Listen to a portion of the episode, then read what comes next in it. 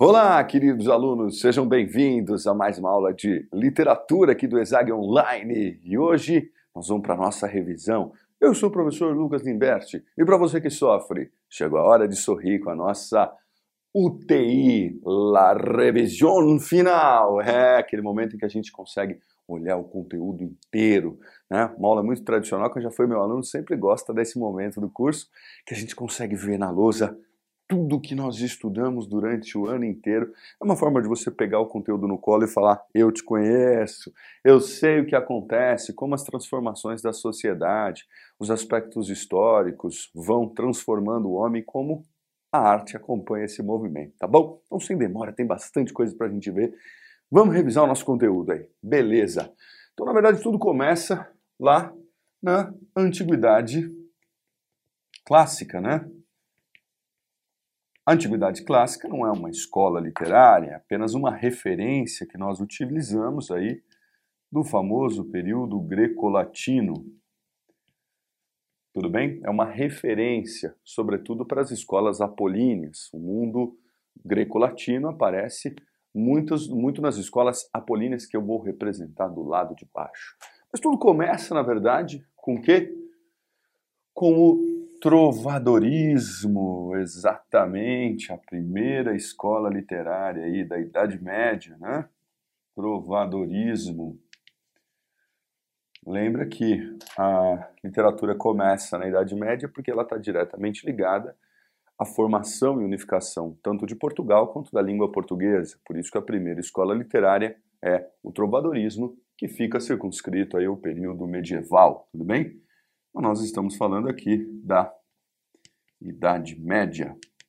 Vocês vão lembrar que toda a literatura medieval está pautada num valor ideológico que é o teocentrismo na sociedade feudal.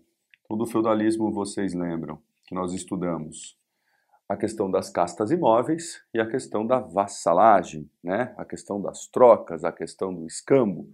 Então as pessoas nasciam escravos, morriam escravos, nasciam nobres, morriam nobres porque acreditavam num conluio de poder entre o clero e a monarquia. Em função disso, nós tínhamos uma sociedade analfabeta, e essa sociedade analfabeta precisava da tradição oral, ou seja, a literatura era passada não por meio da escrita e da leitura, e sim por meio da cantiga. Então a cantiga é uma consequência aí da tradição oral.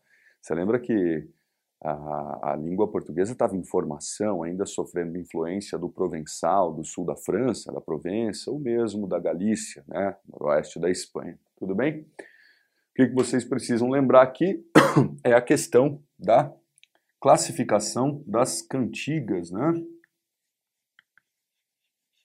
Então nós temos lá as cantigas é, de amor, e as cantigas de amigo. As cantigas de amor subdivididas em lírica. É...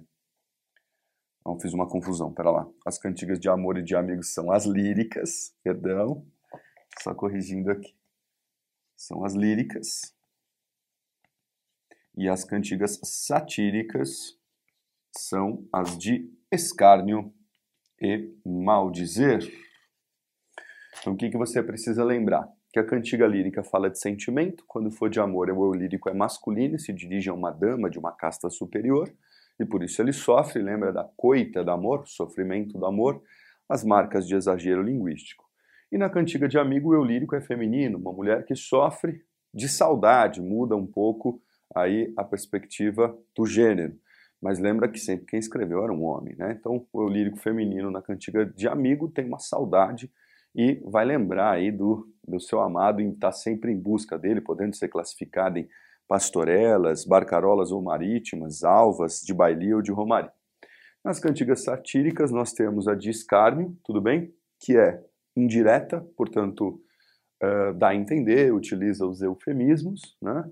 E é proferida normalmente no ambiente palaciano. Já as de maldizer são diretas, portanto, usam vocabulário chulo, citam nomes e normalmente são proferidas no ambiente público, tudo bem? O que a gente precisa lembrar então do trovadorismo é a medida velha, né? As redondilhas, que podem ser as redondilhas maiores ou menores, tudo bem? Lembrar também dos cancioneiros, cancioneiro da Biblioteca da Ajuda, cancioneiro da Biblioteca Nacional de Lisboa e o cancioneiro da Vaticana, tá? Então a medida velha aqui lembrar das redondilhas, redondilhas maiores de sete sílabas, menores de cinco sílabas. Cinco ou sete que favorecia o processo de memorização, tá? Lembrar também que na Baixa Idade Média nós vamos ter as famosas novelas de cavalaria. O herói cavaleiro, que representa os ideais feudais. Vamos lembrar do ciclo clássico, carolíngeo e arturiano. O clássico de Alexandre o Grande, carolíngeo de Carlos Magno e arturiano de Rei Artur e os Cavaleiros da Távola Redonda, tudo bem? Então, questões importantes aí para a gente lembrar quando se trata do é, trovadorismo, tá bom? A próxima escola literária aqui é o classicismo. Vocês vão lembrar que antes de chegarmos no classicismo do Renascimento, nós temos um período de transição importante chamado de humanismo. Então lembre que o humanismo marca o aparecimento da burguesia,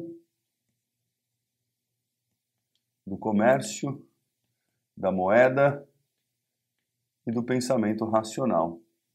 Lembrar das três expressões artísticas que nós temos, né?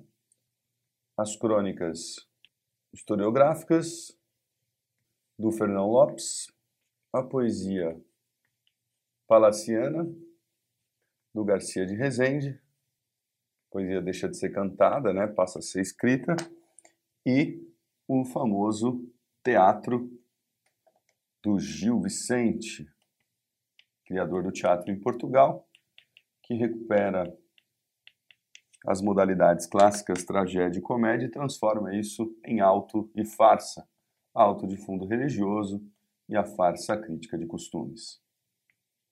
Tudo bem?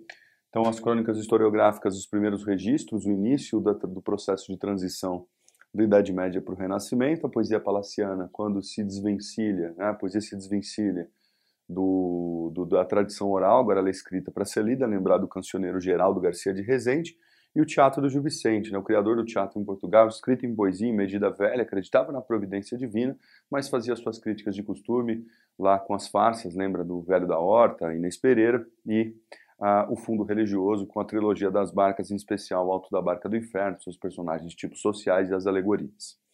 Quando a gente chega no Renascimento e aqui no Classicismo, nós vamos ter a busca pela perfeição, né? a técnica, o universalismo. Né? Aparece na Itália o Petrarca, que cria o soneto, e nós temos a figura de Camões. O Camões, vocês lembram da fase lírica, ele publica o livro Rimas.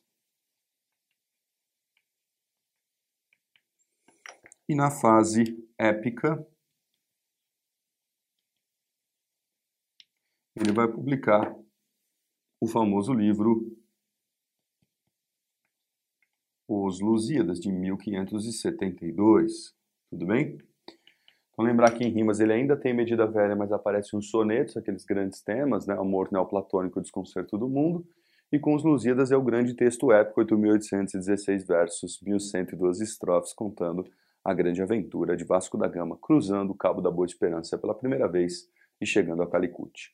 Com o desenvolvimento das grandes navegações, o Brasil aparece na linha do tempo, vocês lembram, com o quinhentismo. Quinhentismo é a certidão de nascimento da literatura brasileira, que num primeiro momento vai ter a literatura informativa, lembrar das cartas, né? lembrar dos relatórios dos documentos que pela primeira vez vão aparecer aqui na literatura brasileira, e depois a chegada dos jesuítas, a literatura formativa, também chamada de literatura jesuítica, né? Então, a literatura informativa lembra da carta do Perovaz de Caminha, 1 de maio, certidão de nascimento da literatura brasileira, e com a literatura formativa lembrar de Padre José de Anchieta e Padre Manuel da Nóbrega. Tudo bem?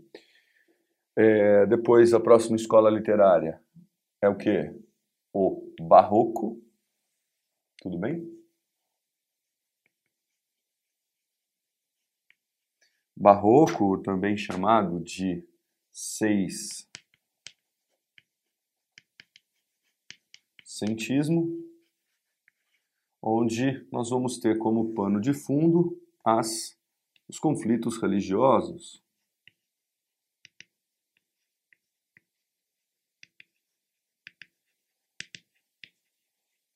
Lembrar, né, de um lado, os protestantes e de outros católicos forma protestante, Lutero, Calvino, depois a Contra-Reforma, Papa Leão X, Concílio de Trento, Inquisição, enfim. Lembrar que esse jogo de opostos vai criar os fundamentos básicos do Barroco, né? A ideia de contradição, de dualidade,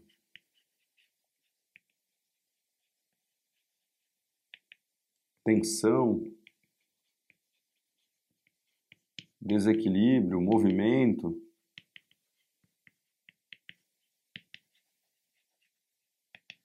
E aí lembrar das duas modalidades, né? O conceptismo, adotado mais pelo padre Antônio Vieira, e o cultismo. Tudo bem? Destaque então para o Gregório de Matos,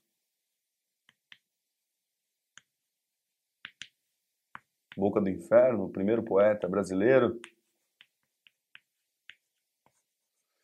Lembrar de sua poesia satírica, lírica, filosófica, encomiástica, é, erótica, tudo bem? E dos sermões, os famosos, famosos sermões do padre Antônio Vieira.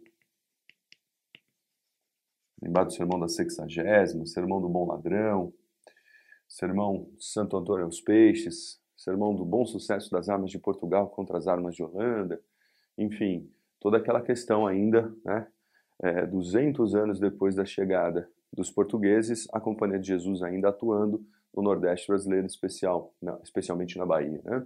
Vou lembrar das estratégias argumentativas do Padre Antônio Vieira, todo o jogo de conceptista ali colocado, né? estrutura da proposição, depois invocação, né, o introito, a invocação, a confirmação e a peroração, estruturas do seu soneto. Depois nós teremos, então, a próxima escola literária aqui, que é o arcadismo. Também chamado de neoclassicismo onde nós temos o aparecimento das utopias burguesas através do iluminismo, né? então a poesia da natureza,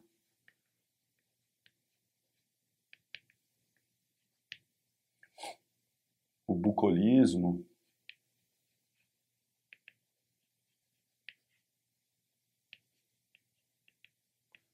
pastoralismo, aquele, aqueles, aqueles pseudônimos criados né, para inventar uma voz que utopicamente, racionalmente constituiria uma utopia de um lugar perfeito, visto que na maioria deles eles estavam batendo de frente com as, as monarquias. Né? Temos também, vamos puxar aqui, os clichês, né, os famosos clichês latinos,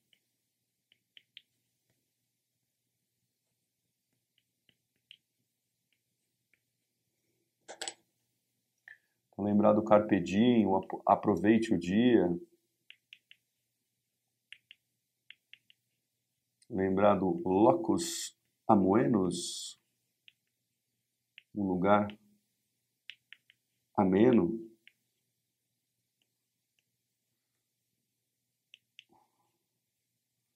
O Fugere Urben, fuga da cidade.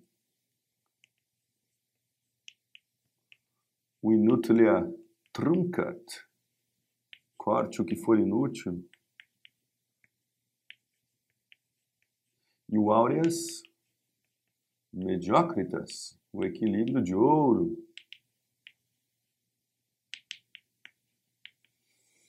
Lembrar em Portugal figuras como Bocage, né, em Portugal. E no Brasil,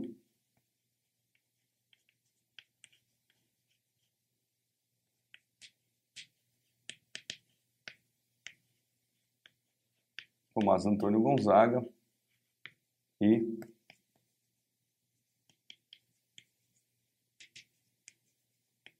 Cláudio Manuel da Costa, ambos do Brasil, ambos inconfidentes, né? Sobre o Boccaccio, lembrar da sua poesia pré-romântica, né, de uma poesia é, neoclássica que cumpre as regras da Arcádia, e depois a, a sua poesia neoclássica e depois a sua poesia pré-romântica, quando ele concebe a ideia do fado, né, o destino lá e tal. No caso do Tomás Antônio Gonzaga, lembra de Marília de Dirceu e Cartas Chilenas, e Cláudio Manuel da Costa, a obra Obras Poéticas, que dá início ao arcadismo aqui no Brasil. Tá? Lembrar que no finalzinho aqui do arcadismo, nós vamos ter também o nativismo épico.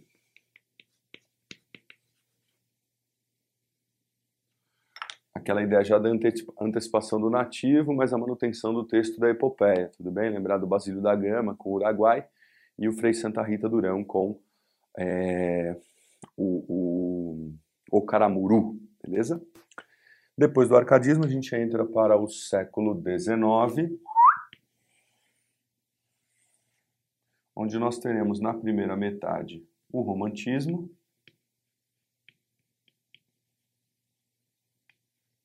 e aqui na segunda metade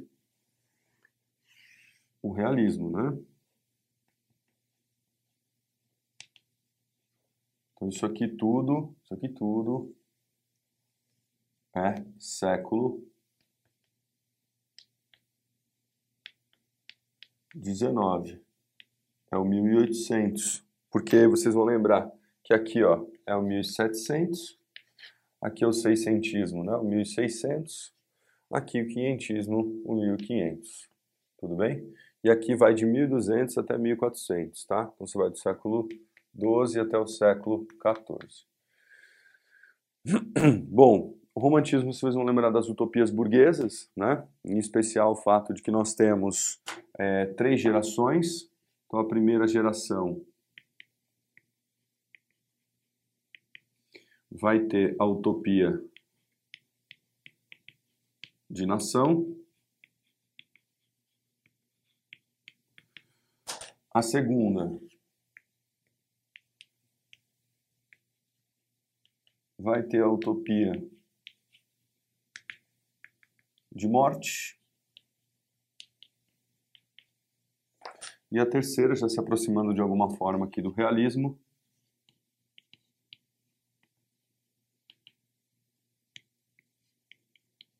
a utopia de liberdade. Tudo bem? Marcando aí as três fases que uh, sustentam o romantismo. O romantismo marca alguns aspectos importantes. Né? Nós estamos passando 1789, a Revolução Francesa, a ascensão da burguesia. No caso do Brasil, na primeira fase, é legal lembrar da vinda da família real e depois da independência, que vão tra trabalhar essas questões é, da nação. No caso do Brasil, nós temos o indianismo, né?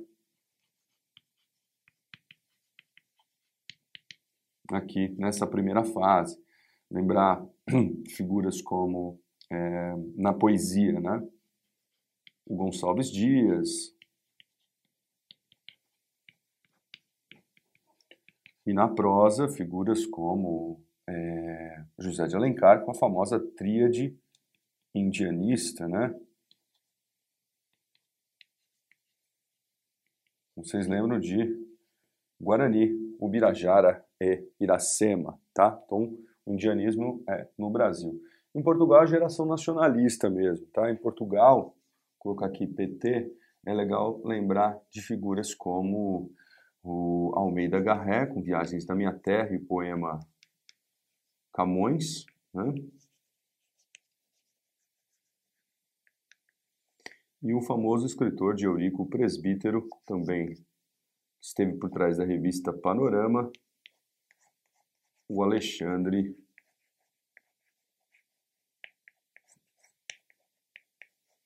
Herculano. Tá pequenininho, mas depois eu vou dar uma licencinha para vocês pegarem a lousa toda, tá? Se quiser dar um print, qualquer coisa assim, beleza, pessoal? Então, ó, aqui na segunda fase, a gente tem em Portugal a figura do Camilo Castelo Branco, lá com as suas novelas passionais, Amor de Perdição, Coração, Cabeça e Estômago. E no caso do Brasil, destaque para a geração byroniana, né? Figuras como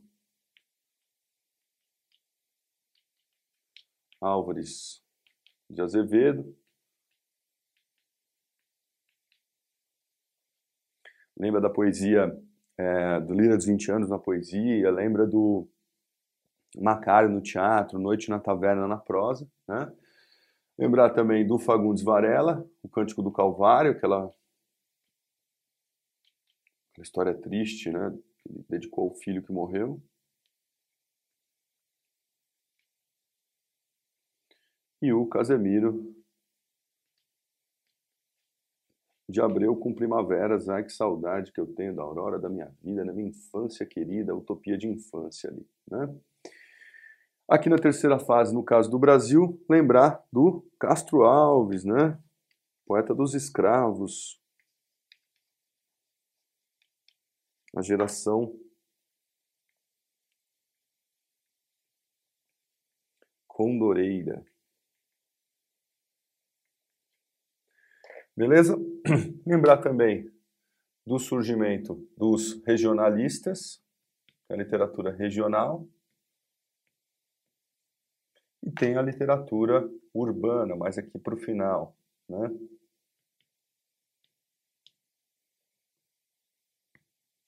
A literatura regional lembrar de Franklin Távora, lembrar de Visconde de Toné, de, enfim, aquelas, aquelas, aquelas figuras que pela primeira vez escreveram romances que se passavam nos espaços grandiosos do Brasil, representando os valores é, agrários, patriarcais, enfim, de alguma forma dando continuidade ao projeto de literatura nacional do José de Alencar. Né? Na parte urbana, destaque também para Alencar, com Senhora, com Lucila, enfim. O aparecimento do teatro também, lembrar do Martins Pena, né? o teatro romântico.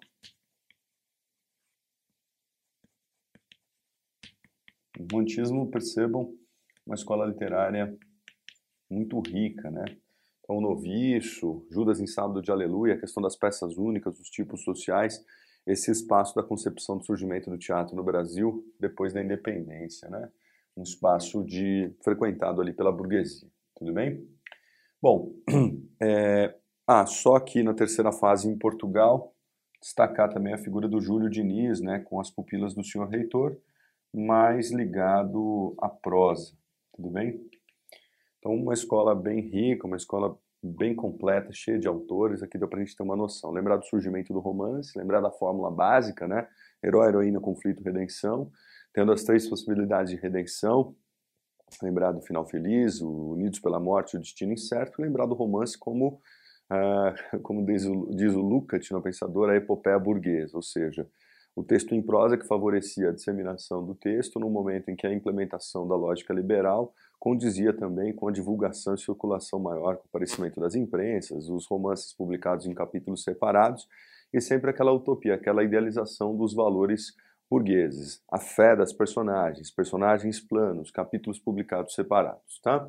Então nós temos a utopia burguesa nessa primeira metade do século XIX, e quando aparece o realismo, o que vai acontecer? Nós temos a crise dos valores burgueses, tudo bem? Então, lembra que nós temos, ao mesmo tempo do realismo, também a tendência do naturalismo,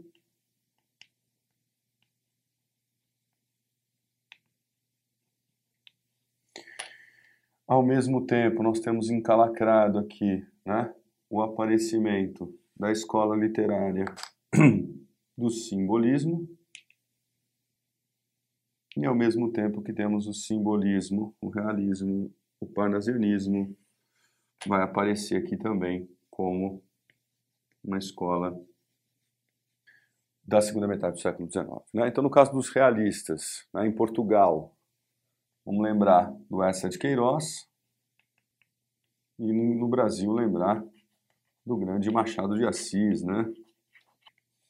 Lembrar que em Portugal nós temos a questão Coimbra e depois as conferências do Cassino Lisbonense, onde vai aparecer a figura do Antero de Quental, Cesário Verde e também o Essa de Queiroz. O Essa que tem aquela fase romântica, depois realista, depois realista aguda, autor dos famosos e célebres livros O Crime do Padre Amaro, A Relíquia, Primo Basílio, Os Maias, A Cidade às Serras, enfim. E no caso do Brasil, lembrar do Machadão, né, o criador do realismo aqui, teve também uma fase romântica, mas depois de 1881, com a publicação de Memórias Póstumas de Brás Cubas, ele dá início aqui ao nosso realismo. Lembrar das ironias, né, das entrelinhas, das digressões, do diálogo com o leitor, dos capítulos curtos, e sempre uma provocação muito grande para desmascarar a sociedade burguesa, apontando, apontando seus interesses, suas hipocrisias, falsidades, adultérios. Tudo bem? Lembrar de Quincas Borba, Dom Casmurro, Memorial de Aires, Esaú Jacó.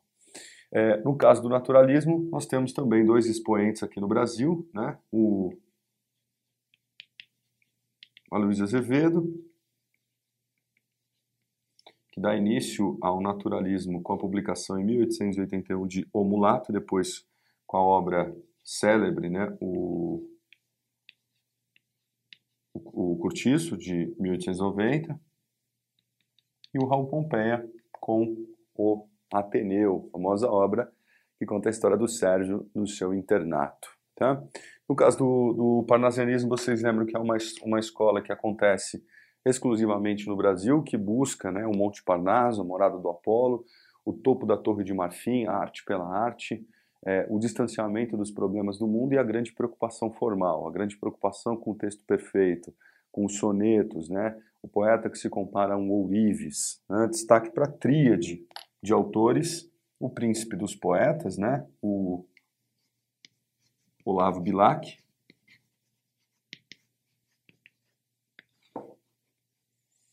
lembrar do mais puro parnasiano, o Alberto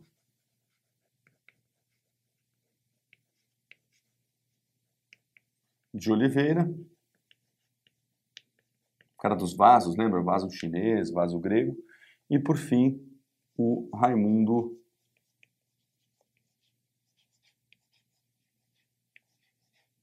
Correia, que é o cara do, da transição, né? Começa é, romântico, passa parnasiano, termina pré-simbolista, destaque para poemas como A Cavalgada ou mesmo Os Pombos. No caso do simbolismo, lembrar da fuga da realidade, das abstrações, do chamado decadentismo, né?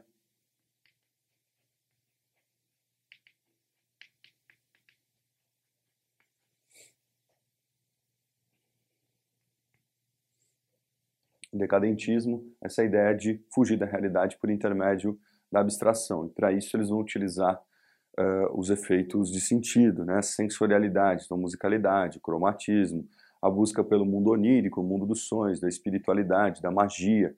Para tanto, vão se valer dos mantras, né? das repetições, como as assonâncias, repetições é, vocálicas, as aliterações, repetições consonantais, o uso de imagens fortes, o uso, o uso aí de um, de um caminho da poesia que propunha uma, um efeito de sentido, né, que queria te deslocar da realidade. Em Portugal, lembrar de figuras como Eugênio de Castro, lá com o Aristos, e do famoso Camilo Peçanha, com Clepsidra, relógio de água, né?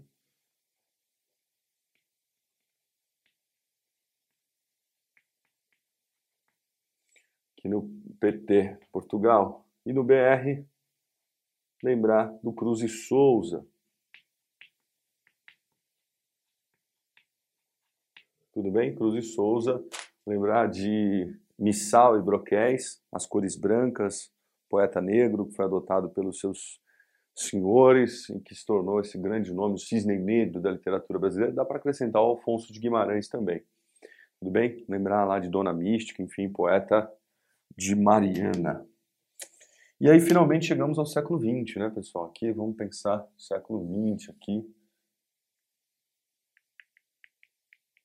Que é o século das transformações, o século das grandes questões, o século do modernismo, né? Aqui no Brasil, vocês lembram, nós temos um momento que é o pré-modernismo, né?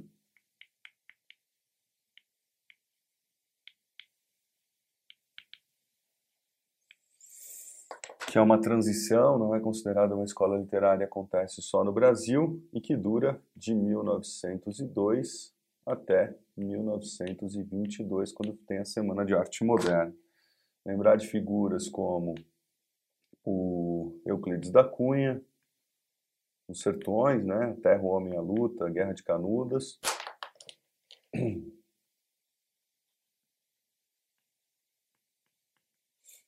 Lembrar do Monteiro Lobato, todas as polêmicas, né? Criador da literatura infantil, as polêmicas raciais. Lembrar de Urupês, no artigo Paranoia ou, ou, Mistificação lá, que ele brigou com a Anitta Malfatti. Lembrar do livro Negrinha. É, destaque também para a figura do Lima Barreto.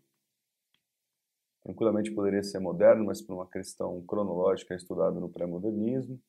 Lembrar de é, o, o, o, a ironia toda que ele coloca em Triste Fim de Policarpo Quaresma, em Clara dos Anjos. Lembrar também da figura da poesia do Augusto dos Anjos, né? Augusto dos Anjos, com o seu único livro, publicado em 1912, o livro Eu, Eu e Outros Poemas. Tudo bem? Lembrar da mistura que o Augusto dos Anjos faz, né? elementos naturalistas, simbolistas, românticos, parnasianos, um grande autor. E aí nós temos, a partir daqui, a partir de 1922, né, a famosa Semana de Arte Moderna e o início do modernismo no Brasil. Lembrar que um pouquinho antes, aqui, em 1915, nós vamos ter a geração do orfismo em Portugal, né? lembrar do Fernando Pessoa, do de Sacarneiro, lembrar do Almada Negreiros. No caso do Fernando Pessoa, lembrar da sua literatura ortônima, quando ele é ele mesmo, e a sua literatura heterônima, né, quando ele cria os personagens, o Alberto Caeiro, o Homem do Campo, o Ricardo Reis, o médico, o Álvaro de Campos, o engenheiro. Né? E no Brasil, aqui na semana de 22, o que, que a gente tem que lembrar? Então eu tenho a primeira geração, que vai de 1922 até 1930, e a segunda que vai de 30 a 45. Tá? Então, a primeira fase, a segunda fase. A primeira fase, heróica. Tudo bem? Lembrar das figuras como Mário de Andrade, Macunaíma, Paulicedes Varada, o Oswald de Andrade,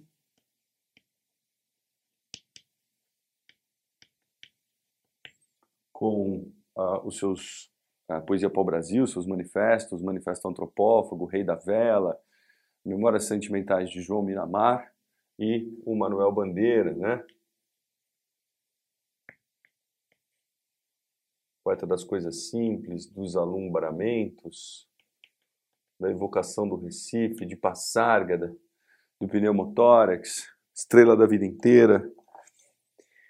E aí, bom, essa seria a geração heróica, né? Já a segunda geração aqui, vocês lembram que é a geração de consolidação.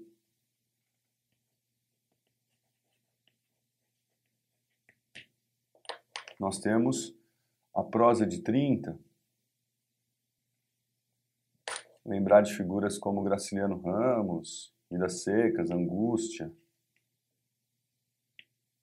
Raquel de Queiroz com 15, né?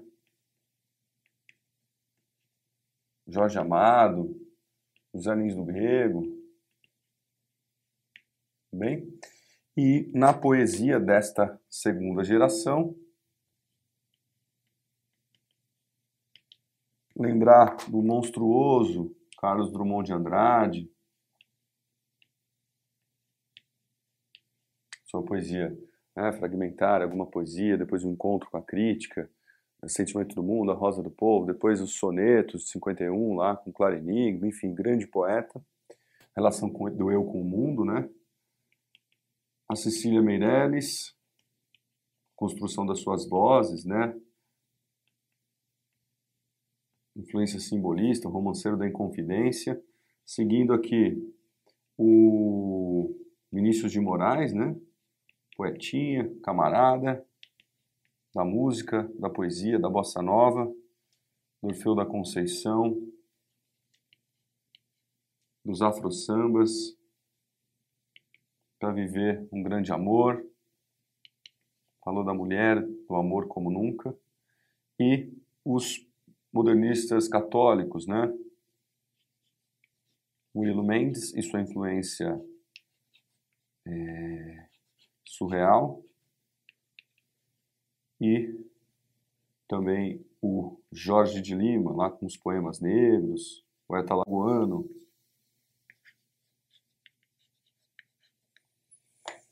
Bom, depois a gente começa aqui a terceira fase.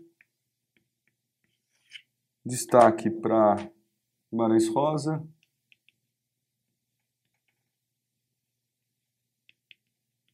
Sertão Universal, os neologismos, né? Sagarana, Grande Sertão Veredas. A Clarice Lispector, mergulho na geografia íntima do ser feminino, lembrar de Hora da Estrela, Laços de Família, Paixão segundo GH, e na poesia lembrar do João Cabral de Melo Neto o poeta engenheiro, né? poeta do Rio Capiberibe, poeta de Morte e Vida Severina, mistura de, de uh, regionalismo com preocupação formal. Depois, subindo aqui, de 50 a 60, lembrar do concretismo, 60, 80, lembrar de poesia marginal, lembrar de Tropicália, a noção de pós-modernidade,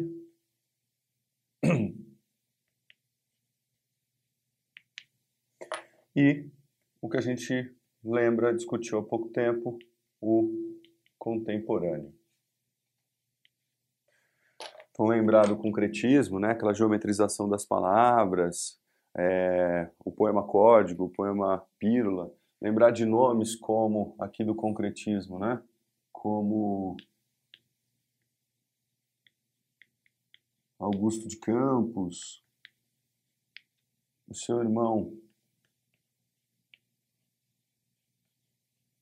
o Haroldo de Campos, os criadores aí da poesia concreta no Brasil, né? O Décio Pinhatari. Aqui na poesia, bom, vocês lembram, né? Ruptura com a ideia de verso, ruptura com a sintaxe, a poesia se apropria dos espaços em branco na página, todo aquele experimentalismo, né? Poesia marginal, você lembra do Seja Marginal, Seja Herói, do Hélio Oiticica? Lembrar figuras como o Leminski, né? O Goulart, Ferreira Goulart, na Tropicália, lembrar do Caetano Veloso. Aqui no contemporâneo, lembrar do Dalton Trevisan. Chico Buarque. Bernardo Carvalho, enfim. Tantos nomes importantes, Ana Cristina César, Torquato Neto aqui na Poesia Marginal, lembrar do, do Ali Salomão, né? Lembrar do, do, do, né, desse movimento de transformação que o Brasil passou, lidando com a ditadura militar, depois passando para o momento de redemocratização e aquele famoso conceito da contemporaneidade que ainda está sendo trabalhado, pós-utópico, pós-tudo, enfim. Bom, dê uma olhada aí na lousa, eu vou sair um pouquinho de lado para que vocês possam, de repente, dar uma printada, dar uma pausa aí para observar com calma. Obviamente, né? Eu tentei encaixar na lousa tudo que eu conseguia, tudo que eu poderia aqui, para a gente ter pelo menos uma noção geral do que é a literatura contemporânea, tá bom? Gente, espero ter contribuído. Vamos para as revisões agora, né? As revisões programadas. Um beijão no coração de todo mundo. Tamo junto sempre. Valeu, até a próxima.